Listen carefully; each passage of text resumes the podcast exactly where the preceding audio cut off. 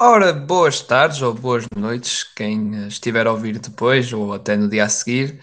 Bem-vindos a mais um Space aqui. Uh, sou o Cirilo, outra vez, Cirilo da Pausa Técnica, e hoje vamos comentar então o jogo 2 entre os uh, Pelicans e os Suns, uma surpresa, digamos, da noite passada, a vitória dos Pelicans na casa dos Suns.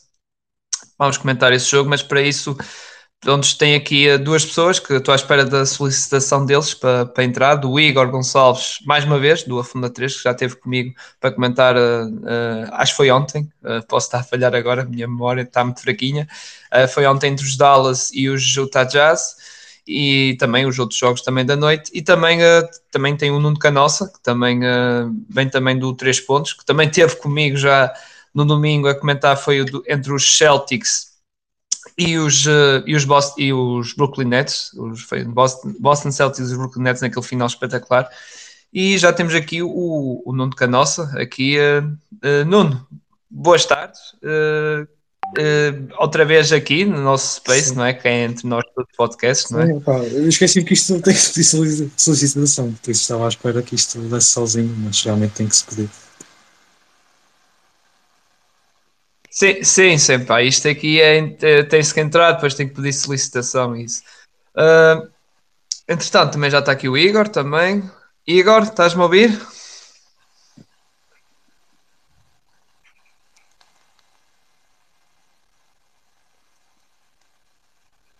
O Igor, o Igor está com passo de espera para o Igor, tal como você.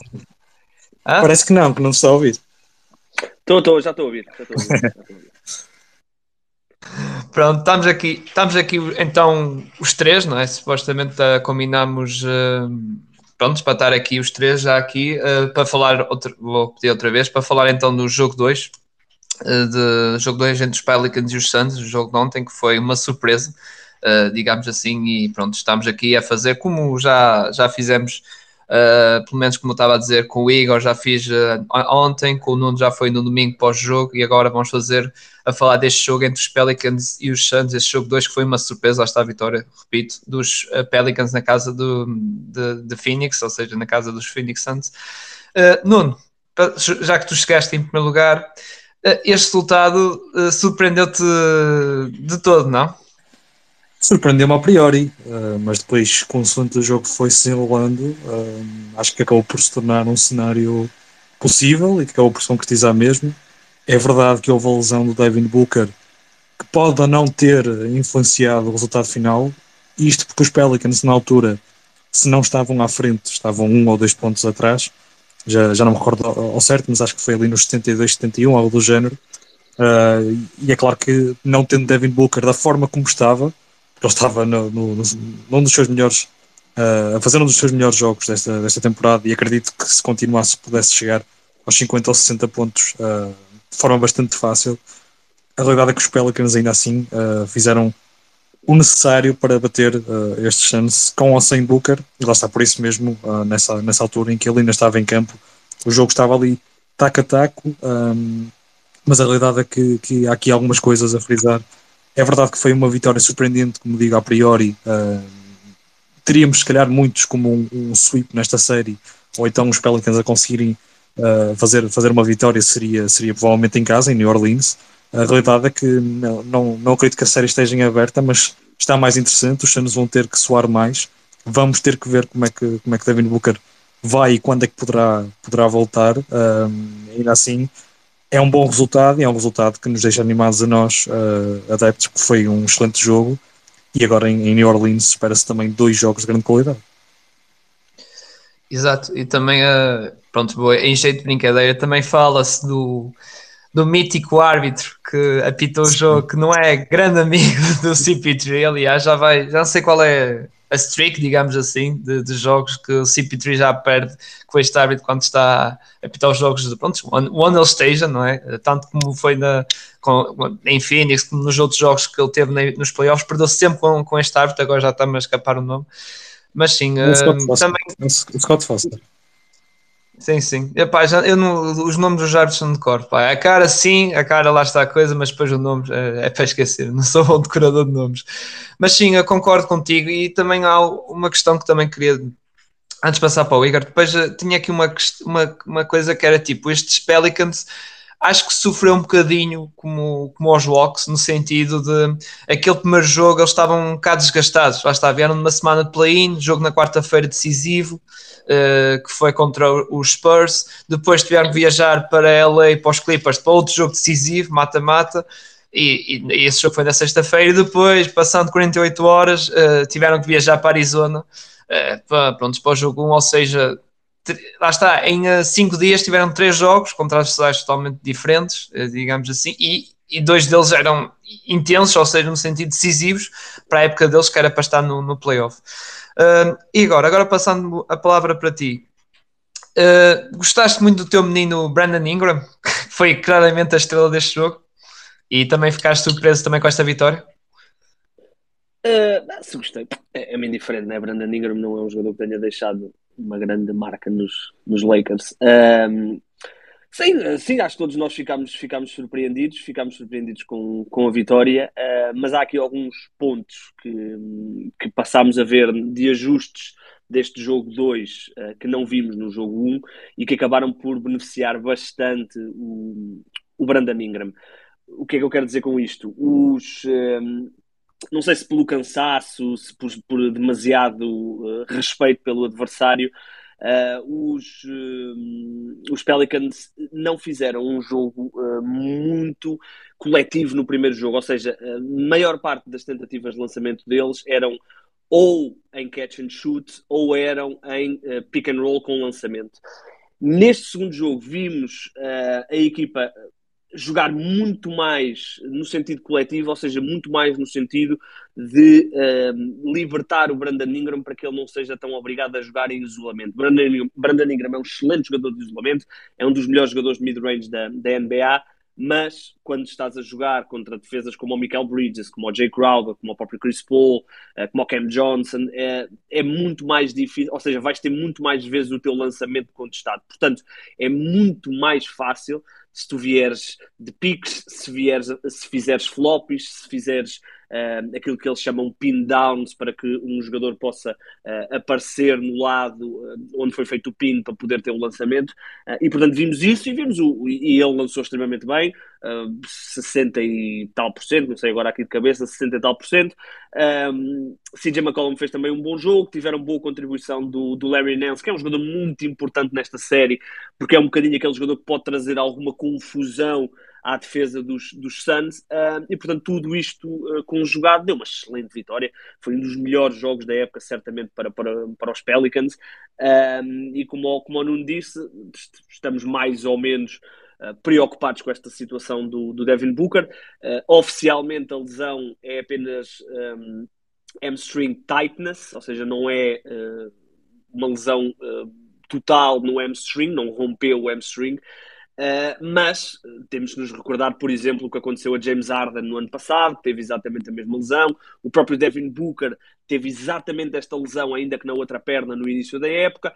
É uma lesão que, não sendo uma lesão daquelas de, de, ruptura do ligamento ou partiu a perna, é uma lesão que normalmente os jogadores têm muito medo dela porque normalmente sentem que lhes retira poder de explosão se não for bem curada.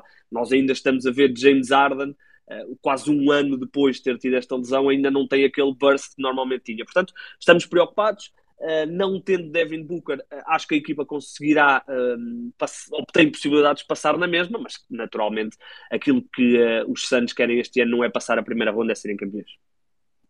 E um, em caso da ausência do Devin Booker, quem achas que vai substituir assim para o 5?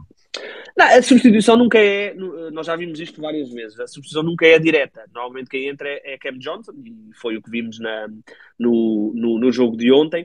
Uh, portanto, fica um, Chris Paul, fica Michael Bridges, fica Crowder, fica Cam Johnson e fica o, o, o DeAndre Ayton. O que é que isto significa? Significa que a equipa perde capacidade de um, isolamento e de lançamento de mid-range exterior mas ganha muita altura, né? Cam Johnson é um jogador muito bom defensivamente, muito atlético, juntando a isso a Jay Crowder, Michael Bridges, a equipa perde um bocadinho de imprevisibilidade e perde aquele, aquele fator do jogador que, que, que pode uh, a qualquer momento, como ele estava a fazer, como o Devin Booker estava a fazer, uh, explodir para, para 20 pontos num período.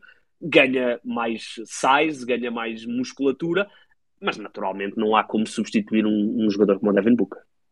Exato, qualidade Devin Booker e, e, o Devin Booker também é uma mão segura, ou seja, sabe, tem um playmaker em si, também sabe passar bem a bola. O Cameron Johnson é, é um jogador muito mais virado para o sexto, mesmo. Prontos, lá está a questão dos Santos, podem ganhar se calhar mais um bocado do ataque ao sexto, porque o Cameron Johnson é melhor nesse sentido que o Devin Booker, um bocadinho, mas mesmo assim, lá está, Devin Booker é Devin Booker. Ainda por cima neste jogo ele estava a fazer, mesmo antes da lesão, estava a fazer um grande jogo de 31 pontos, realmente impressionante 12 eh, em 19 tentativas. Uh, esteve, esteve, muito bom. E aliás, se não fosse a lesão, arriscaria de, de chegar aos 40 pontos facilmente. Uh, Nuno, também uh, és de acordo com a opinião do, do, do Igor? O Cam Johnson vai entrar para o, para o 5 também? Sim, eu acho que é o mais lógico. Agora, aquele que tem que verdadeiramente substituir Devin Booker ou, tentar chegar a um peso semelhante é Andrew Ayton, que até então não acho que não tenha feito um papel uh, aquele que nos, se calhar nos habituou no, no, nos playoffs do ano passado. Uh, eu acho que os Pelicans nesse sentido estão a fazer um bom trabalho e, e neste jogo também uma das razões pelas quais eles estiveram tão bem foi que uh, o, o Jonas Valanciunas e, e não só conseguiram realmente dominar as tabelas, uh, criar muitas mais segundas chances do que, do que os Suns, que a dada altura lembro-me de, de, ver uma estatística que não tinham feito nenhuma e, e, e o, os Pelicans já iam na casa das dezenas. E nesse sentido, o DeAndre Ayton tem estado um pouco, passado um pouco despercebido, mas também no ataque. E é aí que acho que essencialmente terá que fazer a diferença caso o Devin Booker esteja ausente. Ainda é algo muito. Ainda não se tem muita certeza do que vai acontecer agora a partir do, do, deste dia. Vamos ter que, que, ver os próximos reportes. Eh, vamos certamente saber sobre isso mais à frente. Uh, não sei ao certo se, se, o próximo jogo é já, na, já amanhã ou se é na, na, na sexta-feira. Não, não, não tenho ideia disso por acaso mas acho que, que mesmo assim DeAndre Ayton tem que assumir um papel uh, maior do que tem assumido até agora. Foi explorado também facilmente na, nas transições, mas aí foi, foi toda a equipa. Eu acho que os Pelicans estiveram muito bem na transição rápida. Uh, por outro lado, os Suns uh, defensivamente estiveram muito mal nesse, nesse aspecto. O próprio Monty Williams veio, veio, veio afirmar isso e, e foi realmente notável. Houve muitos pontos a partir daí em que os Pelicans conseguiram manter-se mais do que se deslocarem, uh, descolarem, porque acabou de não acontecer uh, até, até ao final manterem-se dentro do jogo foi muito por aí. Também pelo facto de, de, de terem sido tão eficazes ali nos três pontos, é verdade, é verdade que isto não deverá acontecer tantas vezes, uh, mas só queria mesmo deixar mais essa menção ao Brandon Ingram, que fez um grande jogo, é verdade, uh, em, termos, em termos de pontuação, mas também muito bem, uh, só perceber quando, quando a equipa quando a equipa dos Santos estava a cair mais em cima dele, com double teams, ou, ou tentar fazer uma espécie de wall e, e, acabou com nove assistências, e se não me engano, quatro ou cinco delas foram para, para, para lançamentos de triplo, que lá está, os Pelicans estiveram muito eficazes e aí tem que dar também muito mérito a este core do, dos Pelicans, recheado de, de jogadores jovens, uh, mas que estão prontos para o desafio. Notou-se isso no play-in, notou-se agora neste segundo jogo, em casa da melhor equipa em casa e a melhor equipa da liga. Sim, isso é, é, um ponto muito importante, a questão de DeAndre Ayton. Este não é um bom matchup para o, para o Ayton, porque não, uh, os, os Pelicans jogam com dois bigs um, e portanto dificulta-lhe bastante uh, o trabalho e são dois bigs ainda por cima, um deles muito bom no mid-range, que é o, que é o Valanciunas, e outro, uh, não sendo muito bom, é uma ameaça no lançamento exterior. Portanto, vai, é, é, vai ser um desafio para ele, uh, mas ele também se quer o seu, seu max contract tem que, tem que aparecer nestes momentos. na questão do lançamento de 3 pontos, sim, natural. Este foi um jogo onde a eficácia de lançamento foi extremamente importante. Os, os Pelicans lançaram quase a 60% da linha Exato. de 3 pontos uh, e, portanto, quando lanças a 60% da linha de 3 pontos, não fazes turnovers, um, ehm, tens uma grande probabilidade de ganhar os jogos. Sim, uh, posso dizer que foi 17 em 30, ou seja, 57%, mas lá está, isto, não, como o me diz muito bem, não vai acontecer em todos os jogos, digamos assim, ainda por cima, uh, contra os Suns, que, okay, que, que, a meu ver também acho que foram um bocado apanhados prevenidos, digamos assim, ou seja, acho que este segundo jogo entraram um bocado lá está, na questão defensiva acho que foi um bocado relaxado e acho que foi um, um pormenor que fez com que ditou um bocado a diferença neste jogo. E, e do lado dos Pelicans, pronto, falámos muito do, do, do, Ingram, mas também queria destacar o CJ McCollum, que ele ganhou uma nova, uma nova vida uh, ao vir aqui para, para Pelicans. Ele tem jogado, praticamente, ele tem, ele tem sido o point guard desta equipa. Ele, desde que Sim, o, o, o CJ McCollum é um base há muitos anos, já toda a gente sabia isso. Ele estava, infelizmente, para ele, numa equipa onde tinha um outro base. Portanto, a partir do momento em que ele é trocado, ele, é, ele, é, ele sempre na liga foi visto como um base. E neste esquema dos Pelicans é perfeito para ele e será ainda mais perfeito para ele quando Zion regressar, porque aí será Zion no base da equipa e CJ McCollum poderá uh, tanto fazer, um, jogar um bocadinho off-ball, onde ele aprendeu bastante a jogar com tantos anos com, com Damian Lillard, como vai poder também ter seu, o seu ball handler. Portanto, uh, é, acho que esta foi uma, uma, uma, situação muito interessante para o CJ McCollum entrar. Um, está a jogar bem, termina bem a, a, fase regular, faz agora dois, ou pelo menos especialmente este jogo, um bom jogo. Um, e portanto é, é, sempre bom vermos eh, este jogador finalmente fazer aquilo que ele, que ele sabe melhor, porque ele nunca foi um, um shooting guard verdadeiro. E, e, não só, também uh, ao lado dele está a jogar o Albert Jones, que ajuda no complemento defensivo, coisa que ele não é muito famoso, digamos assim. Aliás, o Albert Jones e o CJ McCollum jogaram praticamente juntos. No jogo que eu vi, é raro os dois não estavam a jogar juntos. Mesmo quando iam descansar, iam os dois juntos a descansar, e entrava depois o Devon Grant, o José Alvarado. Sim, Ou seja, os dois estavam sempre juntos. O Herb Jones um, já há bastante tempo que é assim, e nos playoffs será, sempre, será também assim, é eh, de longe o jogador da equipa dos Pelicans que joga mais minutos, porque é o jogador mais forte a nível de defesa. Portanto, uh, ele, ele jogou 41 minutos neste jogo, portanto, uh, ele vai, vai jogar muito tempo com toda a gente, porque ele é de longe o melhor defesa desta, desta equipa. Exato, ou seja, vai ter, lá está, os, os seus 40 e tal minutos, como tu falaste, tal como o CJ e o Ingram também tiveram perto disso, tiveram 39, acho eu. O CJ teve, acho que foi mesmo 40 também. Mas vai ser, lá está, os três jogadores que vão ter muito mais tempo nesta, nesta equipa. Uh, Nuno, também gostaste da exibição do, do, Albert Jones e lá está do CJ McCollum, dessa dupla? Gostei, gostei, eu gostei da, aliás, eu gostei da exibição de toda a equipa dos Pelicans, eu acho que todos os jogadores foram, foram importantes próprio Larry Nance fez um grande jogo novamente, já tinha feito no play-in e tinha, tinha sido realmente fundamental para, para os Pelicans conseguirem estar nestes playoffs. Trey Murphy também entrou muito bem. Eu acho que há aqui um, um, um core jovem, uh, misturado com alguma experiência e jogadores que estão talhados. Um, mesmo jogadores jovens, como o Trey Murphy, que, é, que é um, pode se tornar um dos melhores lançadores uh, da liga, mas especificamente só para isso, quase. Uh, não compromete muito defensivamente também. O Ward Jones acho que tem potencial para se tornar uma espécie de um do Michael Bridges, já para, para isso está a caminhar. Portanto, eu acho que aqui este roster do, dos Pelicans não me surpreende o facto de eles terem conseguido vencer este jogo, ou terem conseguido chegar ao, ao, ao play-in uh, e, e, passar o play-in. A realidade é que é chocante no sentido em que os Pelicans começaram 1-12, uh, ah, a troca de uma column surgiu tarde, Uh, mas realmente o plantel está bem construído, foi um bom trabalho da equipa do, dos Pelicans. Estaria ainda melhor com, com Zion e acho que se ele conseguir voltar a estiver saudável para o ano, estes Pelicans poderão ser uma equipa uh, para estar mais, nos playoffs, mas de forma mais segura e com mais, com mais argumentos. Uh, mas sim, eu acho que, que, que, que Gary Jones terá um papel fundamental para, para, nesta série para, para os Pelicans poderem sonhar com algo mais.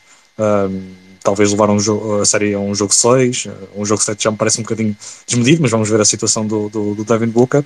O próprio Jackson Hayes também esteve, esteve muito bem uh, na transição, teve ali dois, dois lançamentos, dois afundanços uh, importantes para os Pelicans, teve aquele momento defensivo com o Michael Bridges também foi muito engraçado, uh, com o Michael Bridges inicialmente também o tinha, tinha abafado, por isso eu acho que todo o core, não foi só o Brandon Ingram que sim fez um jogaço, mas foi mesmo a equipa que esteve no seu melhor e, e, também por isso dar mérito a Willie Green, uh, que tem feito um, um, excelente trabalho.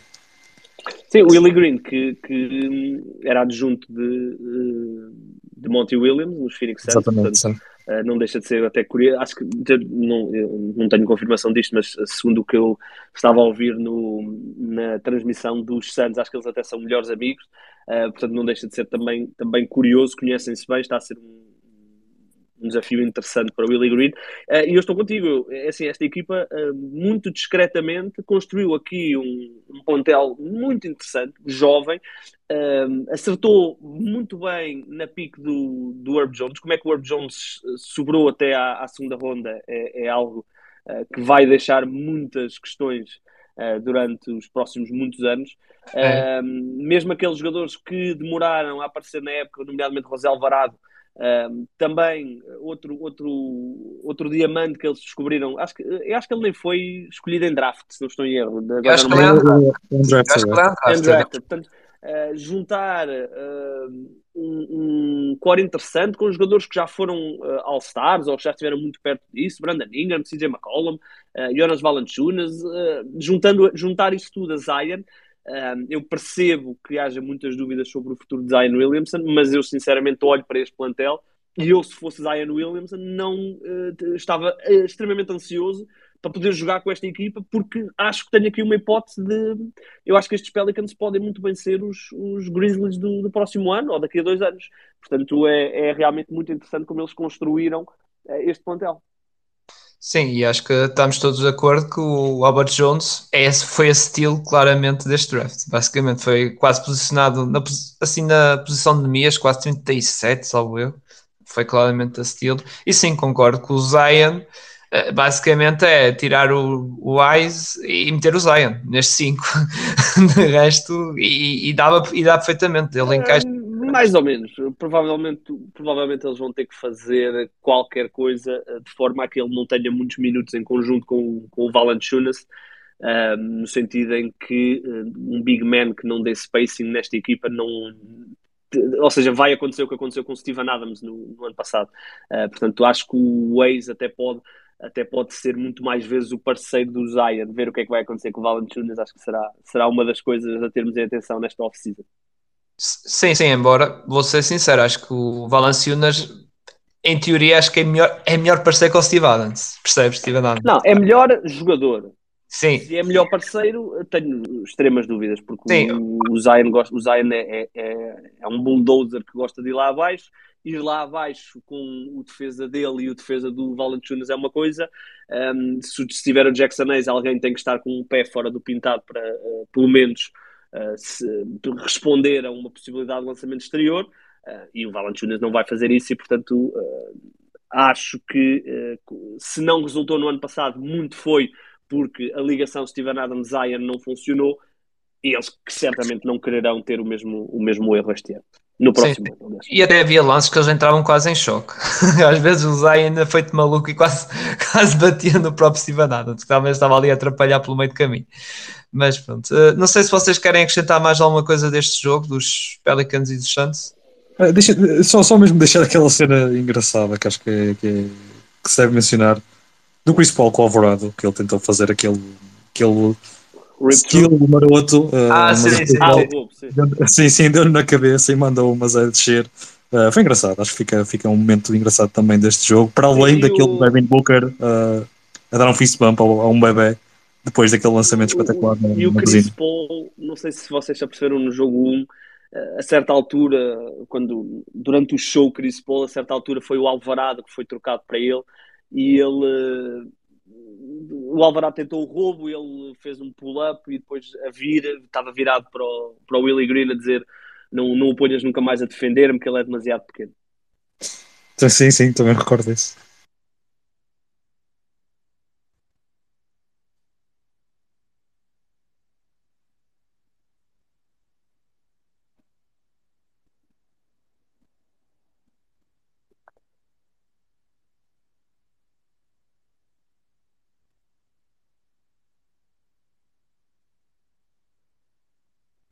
Mas acho que, acho que sou eu é que estou. eu pensei que era da minha net. Eu acho pois, que não, não, alguma coisa aqui aconteceu. Bem, uh, sim, estava a dizer que, que, está a ser uma até interessante o Chris Paul contra, contra um rookie desses. Uh, é um rookie que, um, que ganhou alguma, alguma propensão na reta final da época. É um jogador muito agressivo, muito, gosta, de, gosta de tentar os seus roubos. E com o Chris Paul, normalmente essas coisas não, não funcionam. Um, Chris Paul não, não, não costuma dar hipótese a esse tipo de jogadores, porque ele é realmente muito, muito inteligente. Uh, bem, meus amigos, eu vou abandonar, acho que estamos mais ou menos conversados. Sim, uh, sim, sim, sim, E portanto, um grande abraço. Sim, sim. Uh, sim, vamos, já finalizamos pronto, este jogo. este jogo que era o mais importante. Não sei se, não queres, queres falar um bocado do outro, dos Grizzlies contra os Memphis? Grizzlies, Grizzlies Timberwolves? Sim, sim. Disseste os Magic? Foi impressão minha. Não, não, eu enganei-me, eu disse Grizzlies contra Memphis. Enganei. Ah, ah Memphis, ok. Não, não, não. Quer dizer, esse jogo acabou por não ter muita história, a não ser, uh, novamente, uh, por causa da arbitragem. Um bocado como tínhamos falado outra vez entre os Celtics e os Nets, foi completamente excessivo aquela pois. primeira parte. Exato, exato. 50 faltas no total, realmente. Foi, é, foi, um, não, e foi um recorde daquele primeiro período dos últimos 25 anos. Portanto, foi, eu, eu, fico, eu fico feliz por ter visto o jogo uh, de hoje, já em diferido, porque senão eu acho que em direto teria desistido. Porque se não me engano, pelo que estive a ver, acho que foi 40, 50 minutos só o primeiro período. E não foi atrativo. Uh, mesmo, mesmo vendo em diferido, não foi atrativo. Uh, eu acho que. Exato e eu, eu partilho a minha dor também contigo, que foi basicamente quando o árbitro apitava e eu passo à frente. Então, pois é isso, é isso, é que, é que os árbitros excederam só no início, definiram um critério muito, muito, muito restrito e depois tiveram que dar continuidade e primeiro que pudessem depois alargar um bocado a, a, o critério. Foi demorado, acabou por surgir depois mais, mais na segunda parte, mas aí já os, os Grizzlies não deram hipóteses, estiveram no seu melhor. Já Morentes fez uma grande partida, eh, quer dizer, e estes Grizzlies a acertarem bem os lançamentos exteriores, uh, que, nem, que, nem, que nem é o seu mais forte, a conseguirem dominar no pintado, a colocarem o Towns uh, na, na, situação de, de fall trouble.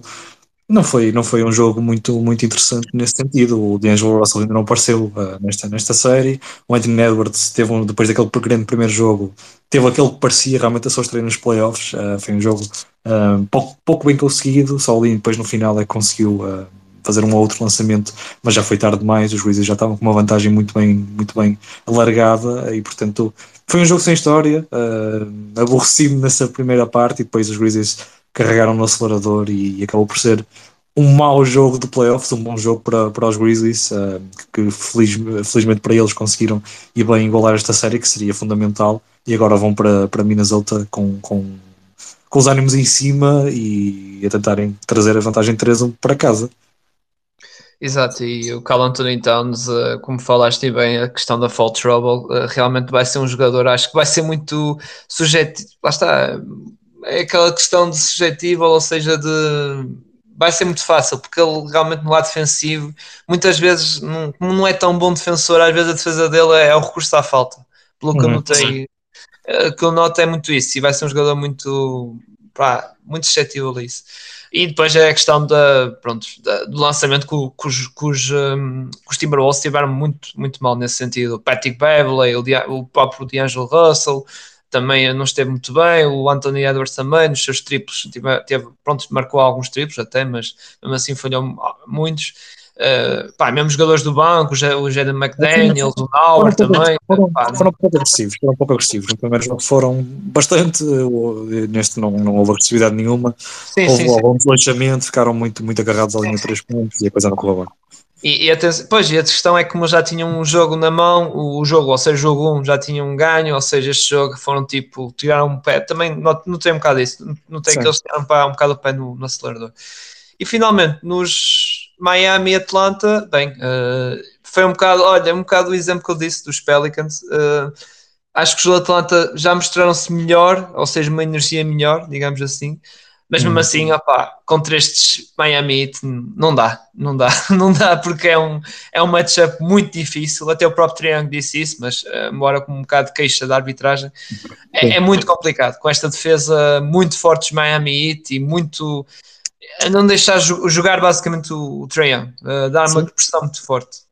Sim, o Trae Young está, está completamente irreconhecível, mas isso é muito mérito da, da, da defesa do, do, dos Miami Heat. Uh, quer dizer, o, o Trae Young acabou por tomar imensas más decisões, mas que foi, foi forçado por muitas vezes a elas, uh, tirando-lhe aquilo que ele, que ele é melhor, que é, que é a visão uh, e não permitindo que ele, que ele brilhe também nesse, nesse aspecto, para além do lançamento, que ele tem estado terrível nesta série, uh, mas ainda assim estes It não tiveram muito bem ofensivamente neste jogo, uh, quer dizer, tiveram Jimmy Butler que teve que marcar 45 pontos para, para, para eles conseguirem esta vitória, uh, o resto dos jogadores estiveram um bocadinho ausentes, uh, Tyler e o Duncan Robinson não tão bem, mas pronto, conseguiram com, com a defesa parar, parar estes, estes Hawks que tiveram em Bogdan Bogdanovic. Muito inspirado jogo para casa e, e, dividir esta, esta primeira viagem em Miami em 1-1, um, um, mas não conseguiram, muito por culpa de Trae que esteve mal, tomou más decisões, uh, lançou mal, passou mal, fez tudo mal. Basicamente esteve mesmo uh, num, num, jogo muito abaixo das, das, expectativas, mas muito por mérito da, da defesa do Zit. Uh, e acho que esta série pode ainda ter alguma coisa uh, a mostrar se os, os Ox vencerem este jogo 3, mas se não conseguirem, acho que está fechado. Exato, exato. E acho para mim, lá está a minha previsão no início foi Miami em si, ou seja, é capaz o Hawks ganhar um jogo em casa e acho que vai, vai ficar por aqui. Aliás, Olha, também eu queria destacar, queria destacar uh, só o Bogdanovic, que foi um jogador que vinha do banco, lá está o coisa, que realmente foi um abono de pontos desta equipa e foi um jogador que se calhar tentou pôr, eh, não vou dizer que foi ele o único, mas foi se calhar o jogador que mais contribuiu para a equipa estar ainda na luta, lá está, foi o melhor marcador da equipa com 29 pontos. E o Triângulo, pronto, que até fez um duplo-duplo, mas foi de 25 pontos e 10 turnovers, ou seja, sim, só... E olha, Olha, acabou de ser a notícia que a Devin Booker vai falhar o jogo 3 e o jogo 4. Portanto, não vai viajar para New Orleans. Uh, podia ter surgido um bocadinho mais cedo esta notícia, quando estávamos a falar há sim, bocado. Sim, para o Igor também comentar, é verdade, é verdade. E acaba por, uh, não sei, quer dizer, estes Pelicans estão, estão num bom momento e acho que esta notícia poderá ser animadora. Não, claro que eles queiram que o Devin Booker se esteja ilusionado e falhe jogos, acho que nenhum jogador quer isso ou outro mas abre aqui possibilidades para os Pelicans uh, pelo menos fazerem um 2-2 e voltar a, a ah, sim, sim, sim. Isto, lá está, se a New Orleans a coisa correr bem, os Pelicans, com, com jeito, entram para, para a discussão da, desta série. Sim, sim, sim, sem dúvida alguma, porque lá está, DeAndre Ayton não tem tido uma série fácil, vai continuar a não ter. Ele tem sido facilmente, facilmente, eh, eu não digo exposto, mas reduzido o seu impacto. Uh, tanto ofensivo como defensivo. Jonas Valanciunas tem, nos 20, 25 minutos que tem jogado, tem conseguido tirar proveito disso, uh, em termos de, de, dominar as tabelas. Houve ali um ou outro bloqueio que fez muito bem para, para Ingram e McCollum uh, penetrarem com relativa facilidade. E mesmo ofensivamente, uh, DeAndre Ayton tem visto a sua, a sua tarefa, o seu papel ser um bocadinho reduzido. Eu acho que passa muito por aí. DeAndre Ayton vai ter que levar o seu jogo uh, e vai ter que realmente ter aqui exibições mais bem conseguidas para estes Suns uh, conseguirem fazer o 3-1. Um 2-2 não é mal de todo, tendo em conta que Devin Booker vai falhar estes dois jogos, mas colocar toda a carga em, Chris Paul para decidir, na, a equipa vai estar lá para ele nos primeiros três períodos, mas depois no quarto período vai ser necessário alguém para fechar os jogos e colocar toda essa pressão no Chris Paul. Pode dar resultado, mas também é importante não esquecer que Chris Paul já tem alguns aninhos naqueles joelhos.